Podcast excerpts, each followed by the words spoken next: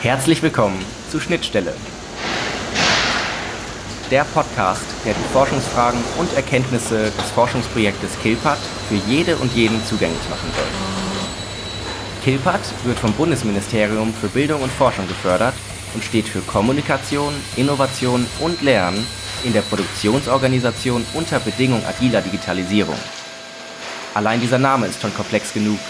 Noch schwerer zu begreifen ist, was einen Lehrstuhl wie den für Kulturtheorie und Management von der Universität Witten-Herdecke dazu bringt, ein solches Projekt zu beantragen, zu leiten und sich in dieser Form mit Produktion und Maschinenbau zu beschäftigen. Ich bin Jakob, studiere Politik, Philosophie und Ökonomik und hatte vor diesem Projekt wirklich gar keinen Schimmer von dieser Thematik. Deshalb möchte ich durch diesen Podcast gemeinsam bei Null anfangen, niemanden dabei abhängen und auf diesem Wege eine Schnittstelle bilden zwischen Kilpat und Zuhörenden wie dir. Herzlich willkommen bei Schnittstelle. Keine Angst, in dieser heutigen Episode werden wir uns ein bisschen von dem Schock erholen, den wir bei der letzten Episode erleiden mussten. Und zwar hatte ich da unseren Projektleiter Professor Dr. Dirk Becker eingeladen und wir haben über ein sehr theoretisches und abstraktes ähm, Thema gesprochen. Es ist super interessant, doch wirklich herausfordernd gewesen. Und zwar hat er uns einen recht tiefen Einblick in die systemtheoretische Vorstellung von Organisationen geben können. Und zwar werden Organisationen in Hinsicht ihrer Entscheidungen beobachtet und wie diese Entscheidungen kommuniziert werden. Und am Ende dieser Episode hat Herr Becker auch eine seiner neuesten Thesen formuliert, dass die Digitalisierung entgegen der Erwartung vieler mehr und nicht weniger Entscheidung fordert. Und das ist insofern auch bedeutend, weil diese Entscheidungen immer wichtiger werden und eine, also eine deutlich größere Reichweite bekommen. Und genau deshalb ist es so wichtig, sich theoretisch mit dem Entscheidungsbegriff auseinanderzusetzen und genau diesen zu reflektieren. Denn wir haben unter anderem auch über Hierarchie gesprochen, die sich auch im heutigen Trend ähm, verändert und nicht mehr so eindimensional zu sehen ist, ähm, wie man es häufig tut. Dazu gab es auch noch einen zweiten Teil zu der letzten Episode mit Herrn Becker. Und zwar wurde es dann noch abstrakter. Ähm, da haben wir nämlich über die Paradoxie von Entscheidung gesprochen und unter anderem das Phänomen, dass Organisationen ständig Unentscheidbares entscheiden. Also kurz gesagt, das Thema ist genauso kompliziert, wie es sich anhört, doch meiner Meinung nach lohnt es sich sehr, sich das Ganze mal anzuhören und dem eine Chance zu geben. Insofern kann ich die letzte Episode wärmstens empfehlen. Ähm, doch heute wird es deutlich entspannter werden, denn wir sind auch noch auf der theoretischen Seite, doch es wird deutlich anwendungsnäher. Und zwar habe ich als heutigen Gast Martina Thomas eingeladen. Ähm, sie ist Bildungsforscherin und Berufspädagogin an der Fernuniversität in Hagen und auch Teil des Kilpat-Projektes. Herzlich willkommen, Martina. Ja, danke, Jakob. Ich freue mich, dass ich hier auch mal zu Wort kommen darf. Ja, schön, dass du hier bist, denn es wurde jetzt auch Zeit. Ähm, du hattest das Glück, dass du viel vor Ort sein konntest in den Unternehmen und auch Interviews durchgeführt hattest. Ähm, und da wollte ich dich fragen, bist du zuvor schon mal so sehr in die Anwendungsnähe gekommen als Bildungsforscherin, wie es jetzt durch Kilpat war? Also hast du schon Erfahrung, dass du wirklich vor Ort bist, die Leute interviewen kannst mit genau diesem Blick auf das Projekt? Ähm, in dieser Intensität auf gar keinen Fall. Es ist eigentlich auch äh, tatsächlich erst das zweite Projekt, in dem ich beschäftigt bin, das Kilpat-Projekt. Ähm, ich habe in meiner, in meiner Masterarbeit halt eine Forschungsarbeit gemacht. Da habe ich äh, halt auch in Bildungsstätten geforscht und habe dort mit äh, Bildungspersonal gesprochen und dessen Arbeitsumgebung äh, ähm, und, und Handlungsmöglichkeiten im Kontext von Digitalisierung erforscht. Das war eine Themenstellung. Ähm, aber das war halt natürlich äh, dem Gegenstand angemessen nur eine, eine kleinere Auswahl. Also was ich bei Killpad ähm, jetzt halt erlebt habe bei den in, in den Erhebungen, das war natürlich eine ähm, viel intensivere Zeit. Wir waren jeweils eine Woche vor Ort. In, in jedem, in, ich war in drei Betrieben mit dabei. Bei einem Betrieb konnte ich nicht dabei sein, weil ich krank war. Ähm, mhm. Was waren das für Betriebe? Äh, ja, ich war äh, nur nicht mit bei, bei Xenon in, in, in äh, Dresden konnte ich nicht dabei sein. Ich war ansonsten bei unseren, äh, wie ich sagen würde, Holzwürmern. bei, beim, Entschuldigung, Herr Böckmann. Auch das wird er verzeihen. Äh, ich hoffe, er verzeiht es mir. Ähm, ja, ich war mit bei, bei Multiprofil. Ich war mit bei, äh, bei Nass Magnet und ähm, auch in Ludwigslust bei, bei SHA, äh, bei unseren Förderschneckenherstellern war ich halt auch mit dabei. Ähm, wo ich auch noch nicht war, äh, waren die, sind die äh, Kollegen von Robotics. Da mhm. war ich letztes Jahr, als die Erhebung war, im Urlaub. Und wie kam es dazu, dass du zu Kilpart gekommen bist? Ja, das war halt äh, tatsächlich so. Ähm, dass du, ich hatte ja vorhin äh, das so anklingen lassen. Ich war mhm. tatsächlich nicht von Anfang an dabei. Meine Kollegin Ariane Neu war bei Killpad mit eingestiegen und hat dann aber ähm, halt ein, dann, dann bekamen wir noch ein Projekt rein in, ins Lehrgebiet. Manchmal ist das ja so, man, man beantragt Projekte und man weiß nie genau, wann die jetzt wirklich kommen. Und äh, dann standen wir halt auf, auf einmal, oder stand Uwe Elsos vor dem Dilemma, dass er auf einmal ein Projekt mehr hatte. Und ähm, dann haben wir so ein bisschen umverteilt und dann habe ich halt, äh, bin ich, bin ich zum Januar äh, 2020 eingestiegen in, in, in Killpad. Ähm, zunächst mit einer Viertelstelle und äh, habe praktisch Ariane ähm, komplettiert. Also wir haben ja zu, zu, wir haben ja eine, bei uns liegt ja eine Dreiviertelstelle. Ähm, dann haben wir uns die Arbeit halt so ein bisschen geteilt. Aber ich war dann halt schon mit zu den Erhebungen aber ich war sehr froh, dass ich so sofort mit diesen Erhebungen eingestiegen bin oder einsteigen konnte, weil das eine sehr, sehr dichte Zeit war. Einfach ähm, dadurch habe ich zum Beispiel mit Maximilian, äh, wir haben das ja gemeinsam gemacht. Ähm, und mm, das, da möchte ich auch gerne noch mal dran anknüpfen, als um diese Frage zu vervollständigen, die wir vorhin hatten, was jetzt das Besondere ist ähm, bei Killpad. Äh, ja. Also ist einmal halt ähm, die Intensität, wie, wie, wie viel man sieht von den Betrieben und dann halt auch nochmal dieser, dieser Mix verschiedener Methoden. Also das kannte mhm. ich halt vorher auch nicht. Man, man hat in der, im Studium halt eine Methodenausbildung und entwickelt dann so auch einen bestimmten Strauß von Sachen, die man schon mal hatte. Und auf einmal ist man halt in so einem Projektkontext nochmal äh, gefordert, nochmal weiteres sich anzueignen. Und äh, da fand ich es halt sehr, sehr spannend, dass wir halt diese teilnehmenden Beobachtungen gemacht haben, dass wir protokollieren mussten. Das war eine wirklich sehr anstrengende Zeit. Zeit. Ähm, also wir haben ja nicht nur Interviews geführt, das ist ja einfach. genau. Und äh, das fand ich sehr, sehr toll und äh, bereichernd halt auch so, um so ein, so ein Methoden, äh, Arbeitsmethodenspektrum auch nochmal auszuweiten. Ja. Magst du nochmal ganz kurz für die Hörerschaft erklären, was eine teilnehmende Beobachtung ist?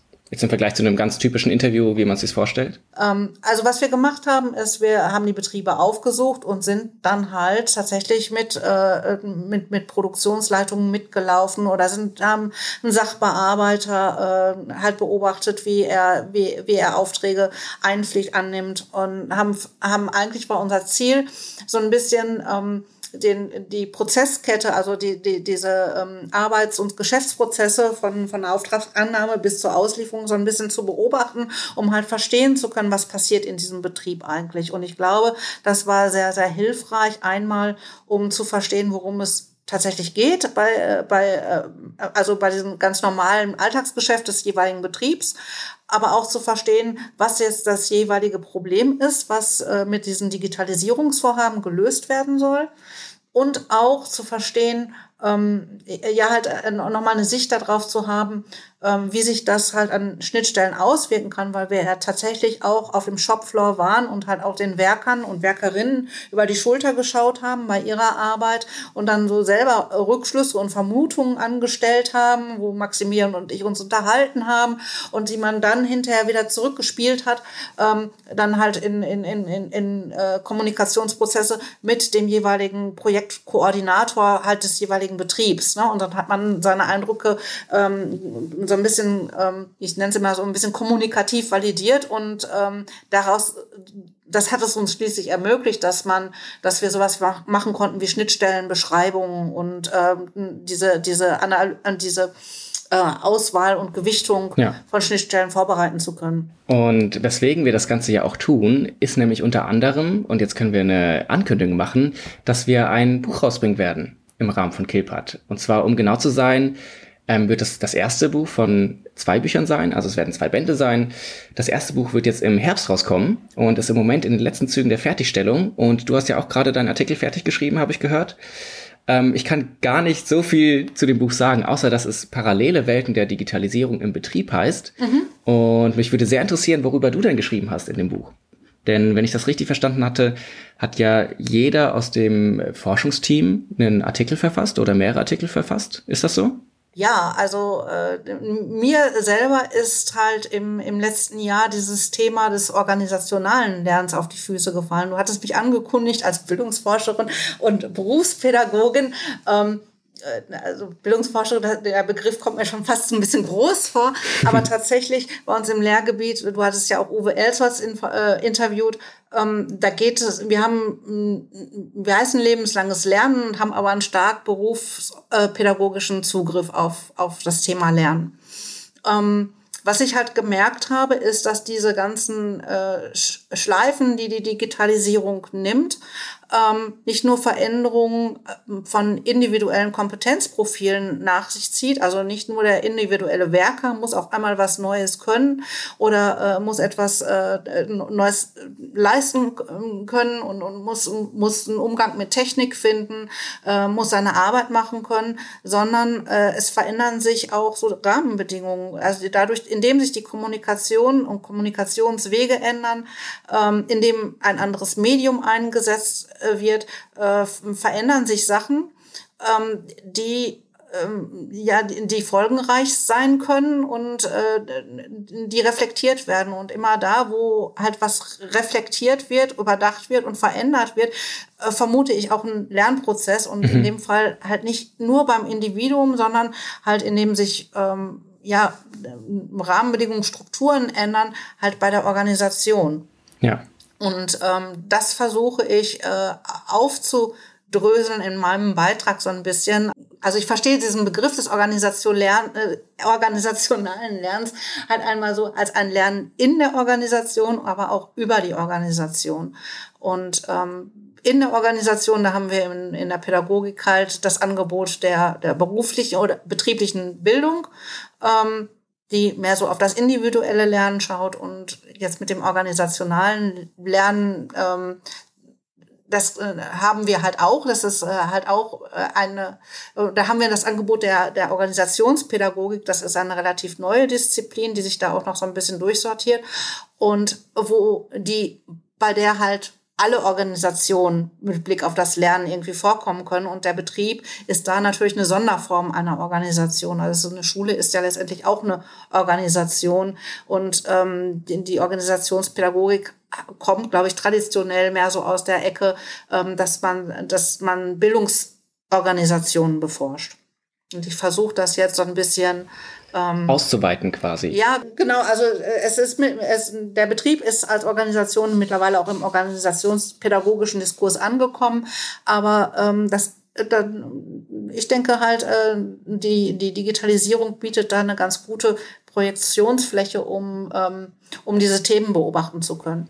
Ja, das heißt, man konzentriert sich ähm, nicht mehr nur auf Organisationen, die sowieso einen Bildungsschwerpunkt haben, sondern genau. unter anderem auch Organisationen wie unsere Produktionsbetriebe, ähm, die natürlich auch einen Fokus auf Lernen haben, der unscheinbarer sein wird, als es jetzt in der genau. Schule ist, weil da ist es ja sehr offensichtlich, ähm, warum man da auf seinem Stuhl sitzt. Ja, also diese, dieses Feld der betrieblichen Bildung, das, das ist immer so ein bisschen ein schwieriges Feld, wenn es das zu beackern gilt, weil was ich so im Digitalisierungsumfeld jetzt beobachte, ist, dass, dass dadurch, dass die, dass die Umwelt von Betrieben so, sich so sehr stark wandelt, dass dadurch eigentlich dieser Lernbegriff oder dieser, äh, die betriebliche Bildung eigentlich gestärkt werden müsste. Also, dass sie wegkommt von, von diesen, das ist ein nachrangige das ist ein notwendiges mhm. Übel, was wir machen müssen, damit wir weiterkommen, sondern ähm, ich frage mich halt, ob es nicht notwendig wäre, diesen, diesen Bereich zu stärken, weil er eigentlich im Zentrum steht, ähm, von, auch von Digitalisierungsprozessen als Iterationsschleifen, wo man jedes Mal halt ein bisschen an einem Schräubchen dreht und, und was ändern will und ähm, frage mich halt, wie da äh, dann halt Lernen auf organisationaler, also mehr im Kollektiv als äh, im, in, beim Individuum ähm, zu beobachten mhm. ist. Super interessant. Ich wollte nämlich eigentlich sowieso schon fragen, was so dein Begriff der Digitalisierung ist, eine typische Standardfrage, und aber auch, was dich persönlich als Berufspädagogin jetzt ähm, an der Digitalisierung so interessiert. Aber jetzt hast du das eigentlich schon sehr, sehr gut ähm, auch ausformuliert, eben weil sich das Umfeld so stark verändert rückt das Lernen mehr in den Vordergrund, als es sowieso schon war. Und das ist ja eine super wichtige Sache. Jetzt hattest du den Begriff kollektives Lernen benutzt. Genau. Und jetzt will ich noch mal ein bisschen sortieren. Du hattest gemeint, es gibt individuelles Lernen in einer Organisation, dann gibt es das individuelle Lernen in einer Organisation über die Organisation. Mhm. Sprich, man muss auch als mitarbeitende Person verstehen, was ist denn das gesamte Konzept, was wir erfüllen als Organisation? Mhm. Was sind alle anderen Arbeitsschritte, an denen ich jetzt nicht tätig bin, aber die ich trotzdem verstehen muss? Aber das ist ja nicht das gleiche wie ein kollektives Lernen, was du gerade angesprochen hattest. Wie kann man sich das denn vorstellen? Also ich fand das Beispiel mit der Schule ganz gut. Ist jetzt eine Schulklasse, die ihrem Lehrer zuhört, ähm, in der Lage, kollektiv zu lernen? Oder sind das nicht einfach ganz viele Individuen, die im Kollektiv einer Klasse lernen? Wenn du verstehst, was ich damit meine. Ich verstehe sehr gut, was du meinst. Und das ist halt auch das, äh, was man sich wirklich fragen muss. Und äh, das ist auch eine Frage, die ich nicht beant also die, die, die schwer zu beantworten ist. Ähm, Menschen, die sich mit, mit Organisations, äh, organisationalem Lernen oder der lernenden Organisation auseinandersetzen, müssen sich natürlich die Frage vorlegen, wer oder was ist es da, was da, was da lernt oder lernfähig ist. Ne? Ähm, und das, das Beispiel mit der Schulklasse aufzugreifen, ähm, da hat man letztendlich etwas, da, da arbeitet eine Gruppe von Menschen an einem bestimmten Lerngegenstand, der hinreichend abstrakt ist, dass man, ähm, dass man äh, oder dass man hinterher ein Ergebnis äh, erzielen kann und äh, annehmen kann, dass sie das Gleiche gelernt haben. Ähm, Allerdings ist es, kann das natürlich sein, dass das individuell, das Gelernte jeweils individuell auf unterschiedliche Anschlüsse trifft. Jeder hat seine eigene Lernbiografie und äh, mhm. seine eigenen Erfahrungen an die, an die Lernen anknüpft und die eigenen kognitiven Strukturen, die durch, durch Lernprozessen, äh, Prozesse verändert werden. Ähm, das, äh, das ist unbenommen. Und ich glaube auch nicht, dass, dass ein Kollektiv das äh, praktisch alles einfangen kann. Aber trotzdem entwickeln sich ja äh, bestimmte Praktiken, es ent entwickeln sich Handlungsroutinen in Organisationen, die eigentlich auch nicht mehr hinterfragt werden, die, die implizit mhm. bleiben. Also Prämissen und, quasi. Häufig implizit bleiben und, und, und jeder es ist eine bestimmte Situation da und jeder weiß, was zu tun will. Herr Becker hatte, glaube ich, bei seinem Entscheidungsbegriff dieses Beispiel mit dem Müll, der, der runterzutragen mhm. ist. Da gibt es eine Stelle, die ist dafür zuständig und es muss, und jeder weiß es und das muss nicht mehr äh, neu hinter, hinterfragt werden.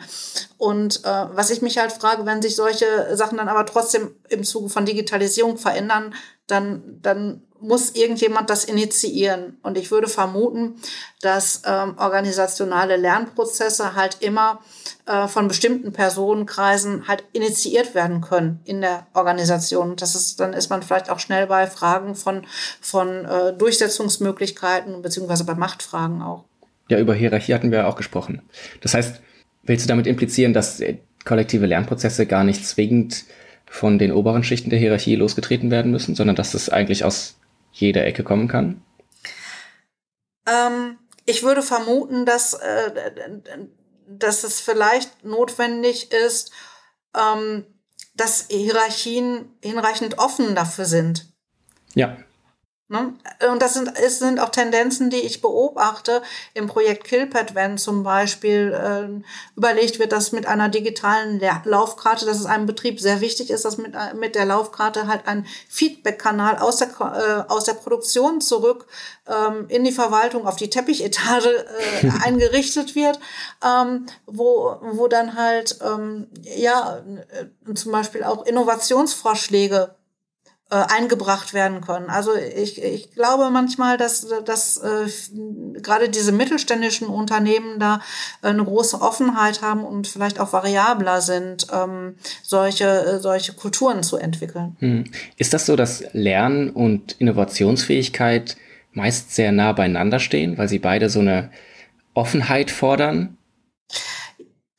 Ja, also ich, ich kann mir Innovation kaum ohne, ohne, ohne ein Lernen vorstellen, weil ähm, also ein, ein Lernprozess das, das Lernen selber ist ja auch genauso schwer zu beobachten wie eine Organisation, sage ich jetzt ja. mal. So, ne? Also eine Organisation macht sich fest. Also wenn man, äh, es gibt glaube ich halt auch so ein, so ein, Zitat von Weig oder so, dass, dass, äh, dass eine Organisation ein Mythos, Mythos sei. Ne? Und mhm. ja. manifestiert sich nur darin, wie, wie Menschen miteinander umgehen oder, oder man hat ein Firmenlogo, man hat ein Gebäude, aber das jeweils für sich genommen ist ja nicht die Organisation. Ja. Und auch wenn man Lernen beobachten will, dann müsste man ja den Menschen praktisch in den Kopf gucken können. Ich glaube, die Kognitionspsychologen oder, oder Neurowissenschaftler versuchen das ja, äh, Lernprozesse mit MRT sichtbar zu machen. Ja. Aber trotzdem äh, können sie nicht zeigen, auf was, äh, die können zeigen, da passiert irgendwas, aber sie können nicht sagen, ähm, äh, nicht zeigen, woran dieser Lernprozess jeweils anknüpft oder den, den Inhalt, den können sie nicht sichtbar machen. Man kann nicht in den Kopf gucken und, und sieht dann irgendwie so ein Getrieberädchen, äh, ja. über das man vielleicht gerade was lernen will. Mhm. Und ähm, das, also das, dass dieses Lernen halt auch sehr schwer zu beobachten ist, aber es verweist ja meistens auf eine, eine Erweiterung der Handlungsfähigkeit auf, äh, oder auf einen Autonomiegewinn, auf etwas, was man zusätzlich kann. Also wenn, wenn man gelernt hat, dann kann man auf einmal etwas, was vorher nicht beobachtbar war oder was, was nicht denkbar war, was, was es einfach vorher so nicht gab. Und letztendlich eine Innovation ist, ist ja auch etwas, was es vorher nicht gab. Das muss sich jemand ausgedacht haben oder es muss, es muss, es wird. Aus, aus Zufall entstanden sein, vielleicht es, auch. Es, es entsteht vielleicht aus Zufall, dann äh, ist es sowas wie, wie ein implizites Lernen was sich aber nur dann ähm, praktisch verstetigen kann, wenn man drüber nachdenkt, wenn man eine Reflexionsschleife drüber äh, dreht. Sonst kann ich mir nicht vorstellen, wie so ein, so ein, so ein Zufallsergebnis ähm, dann hinterher eine, eine große Errungenschaft wird. Ne? Kannst du mal, dadurch, dass du jetzt auch vor Ort warst, ähm, bei den Projektpartnern, ähm, Beispiele nennen für Schnittstellen, die also eventuell einfach zu Beginn sehr wenig lernförderlich waren oder Schnittstellen, wo man ähm, durch ein bestimmtes Angehen die Lernförderlichkeit stark steigern konnte? Denn ich bin ja immer sehr gierig nach ähm, Praxisbeispielen hier im Podcast, damit sich das auch die Hörerschaft sehr gut vorstellen kann. Ähm, hast du da ein Beispiel? Denn wir hatten ja schon über die ähm, digitale Laufkarte gesprochen mit Herrn Böckmann. Das war zum Beispiel ein ja. super Beispiel, was man sich auch gut vorstellen konnte. Ähm, magst du dazu noch ein bisschen was sagen? Ähm, ja, das ist vielleicht auch nach wie vor ein gutes Beispiel, um, um verschiedene Entwicklungspfade, die das nehmen kann, äh, aufzuzeigen, ohne jetzt halt genau äh, sagen zu können, also wie gesagt, die, diese, dieses Instrument, das ist ja äh, noch nicht fertig entwickelt und ähm, wir, wir haben halt äh, erhoben in unterschiedlichen Betrieben. Also es, es gibt noch einen anderen Betrieb, der da schon mal drüber nachgedacht hat. Ähm, und ähm, ich, ich will das beides mal, mal kontrastieren. Mhm. Ähm, eine digitale Laufkarte kann so gedacht werden, dass sie äh, ein Container ist von, ein Container mit sich führt an Informationen, die man aufrufen kann. Mhm so kann zum Beispiel angedacht sein, dass in der, hinter der, an der digitalen Laufkarte auch so etwas hängt wie eine, eine Konstruktionszeichnung und ähm, dann ist es denkbar, dass eine Qualitätsabteilung äh, vielleicht evaluiert hat, wo äh, typische Fehlerbilder liegen und versucht, diese typischen Fehlerbilder direkt mit auf die digitale Laufkarte zu bringen. Und, und ähm, dann wird diese digitale Laufkarte womöglich auch gleichzeitig halt auch ein, sowas wie was, etwas, woran man sich informieren und, und worüber man halt auch lernen kann, äh, halt Fehlerbilder zu sehen. Mhm. Und je nachdem, wie rigide das jetzt aus ausgeprägt wird, ähm, kann ich entweder halt, äh, wenn ich mich frei dadurch navigieren kann, kann ich, äh, kann ich ähm, meine, meine Kenntnisse erweitern und, ähm, und, und, und, und äh, lernen, wie, äh, wie man Fehler vermeidet. Wenn das aber, äh, wenn eine digitale Laufkarte aber wie von einem Produktionsverantwortlichen in einem anderen Betrieb genutzt wird, um zu sagen, okay, ähm, da sollen jetzt alle, äh, da soll jetzt ein Rüstvorgang so hinterlegt werden, dass er zwangsgeführt ist. Dass man also praktisch überhaupt beim Rüsten einer Maschine überhaupt gar keinen Fehler mehr machen kann. Mhm. Dann schränkt das natürlich ähm, bei einem erfahrenen Werker oder bei einer erfahrenen Werkerin die Handlungsspielräume ein. Beziehungsweise der Denkapparat oder der, das Erfahrungswissen, das wird nicht mehr beansprucht. Ähm, andererseits bietet es natürlich die Chance für jemanden, der, der neu hinzukommt, dass er das dann darüber lernen kann. Also diese Grade, das kann, ich weiß gar nicht, ob man das immer so sagen kann, das ist, das ist jetzt lernförderlicher oder nicht. Also das äh, kommt sehr wahrscheinlich auch noch auf die Einbettung an und auf wen es trifft. Jetzt hatte ich mit Herrn Becker über Agilität gesprochen, mhm. was ja auch ein Begriff ist, der auch in unserem ähm, Projektnamen vorkommt. Ja. Und da wollte ich fragen, ob man in der Berufspädagogik von agilem Lernen sprechen kann. Weil er da Beispiele genannt hatte, dass der Begriff interessanterweise eigentlich aus dem Hundetraining kommt, dass man da Hunde gesucht hat, die energiesparsam und zugleich erfolgreich sein können. Ähm, hat dann noch einen anderen Bogen geschlagen, dass der Begriff dann wiederum ähm, in der Softwareentwicklung Fuß gefasst hat, weil man da mhm. ähm, festgestellt hat, wenn man Softwareprojekte entwickelt, dann braucht man eine lebendige Auseinandersetzung eben mit den Kundinnen, damit die Projekte auch erfolgreich sind und man nicht am Ende etwas äh, produziert, was wiederum dann gar nicht den Anforderungen entspricht. Und das muss auch äh, peu à peu und permanent irgendwie geschehen. Ist der Begriff auch auf das Lernen zu beziehen? Kann man das machen? Ähm, ja, tatsächlich gibt es, äh, gibt es diesen Begriff des agilen Lernens, der gerade auch, auch äh, sehr stark diskutiert wird. Und ähm, da lehnt man sich genau da an, ähm, an, an diesen äh, Konzepten der, der Softwareentwicklung, indem man auch von agilem Sprintlernen ähm, spricht, äh, wo, wo halt kleinere, wo, wo halt Lernprojekte verteilt werden und ähm, in Gruppenarbeit, in, in kollaborativen Teams, ähm, wobei kollaborativ heißt also, dass es keine, keine, ähm, keine Einzelaufgaben sind, sondern dass hat man wirklich versucht, gemeinsam ein, ein, eine Problemstellung zu lösen man hat dabei einen, ähm, einen Lernbegleiter und äh, ge gegebenenfalls also so, so einen Sprintbegleiter. Äh, Dann hat man äh, eventuell in einem Modell halt auch noch einen, einen fachlich, äh, fach, fachliche Beratung und dann lässt man so eine Gruppe ähm, ja im Zuge von einer, einem Lernprojekt dann halt äh, die, diese Sprints durchlaufen und ein Lernergebnis feststellen. Ich persönlich bin da so ein bisschen skeptisch, ob das nicht einfach nur äh, ein, ein modernes Wort ist für Sachen, äh, die es halt immer schon gab. Äh, also Projektlernen gab es halt immer schon. Und ich bin da ein bisschen auch skeptisch, weil mit diesem Begriff so ein bisschen verschleiert wird, ähm, das Lernen anstrengend ist.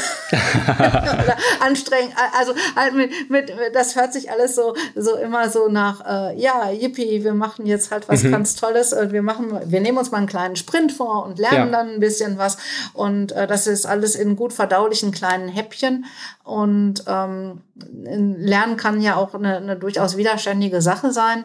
Ähm, je, je mehr man sich an einem Gegenstand reibt, je, je schlechter man ihn eingangs versteht und wenn man aber das notwendige Interesse hat, äh, sich dann tiefgehend damit auseinandersetzt, ähm, desto wahrscheinlicher ist, dass man, dass man diesen Aspekt dann auch durchdrungen hat. Ja. Ja. Ähm, aber tatsächlich äh, gibt es äh, so etwas wie agiles Lernen und ich, äh, wie gesagt, meine persönliche Meinung dazu ist jetzt auch gar nicht so maßgeblich.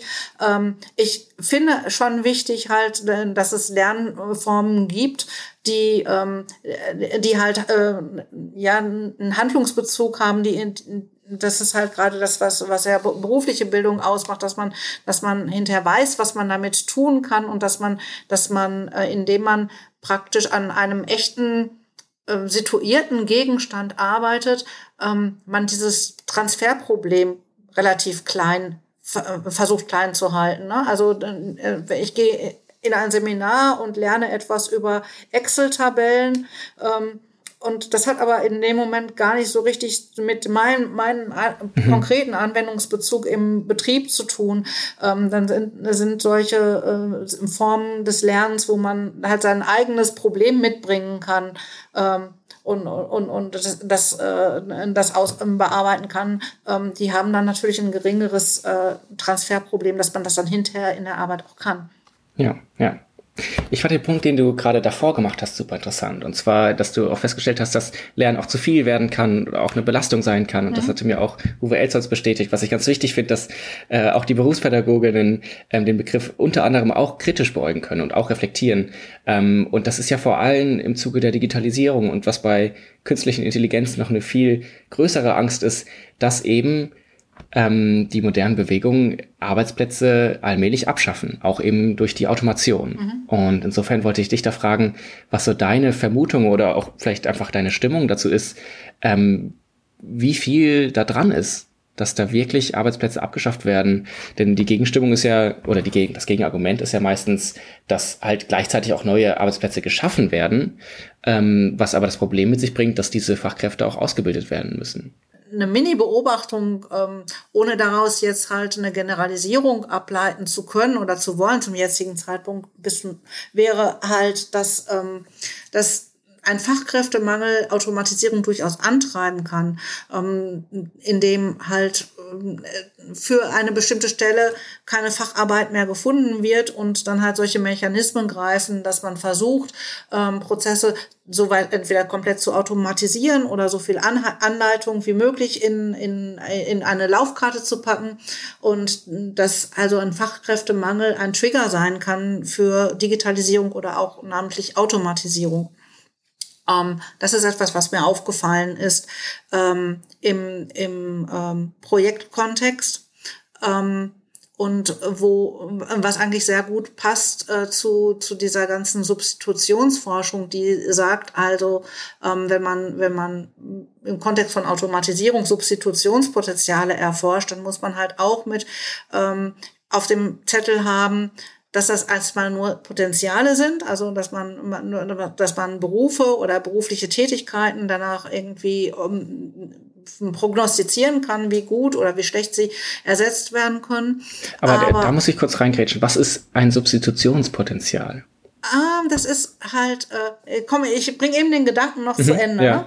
Ähm, also, wie gesagt, diese Substitutionsforschung sagt, man muss halt auch diese ähm, be betrieblichen Kalküle, also betriebswirtschaftliche, aber auch volkswirtschaftliche Aspekte da immer mit, mit äh, reinnehmen in dieses Spiel, ähm, um, um dann zu gucken, inwiefern sich so ein Potenzial realisiert.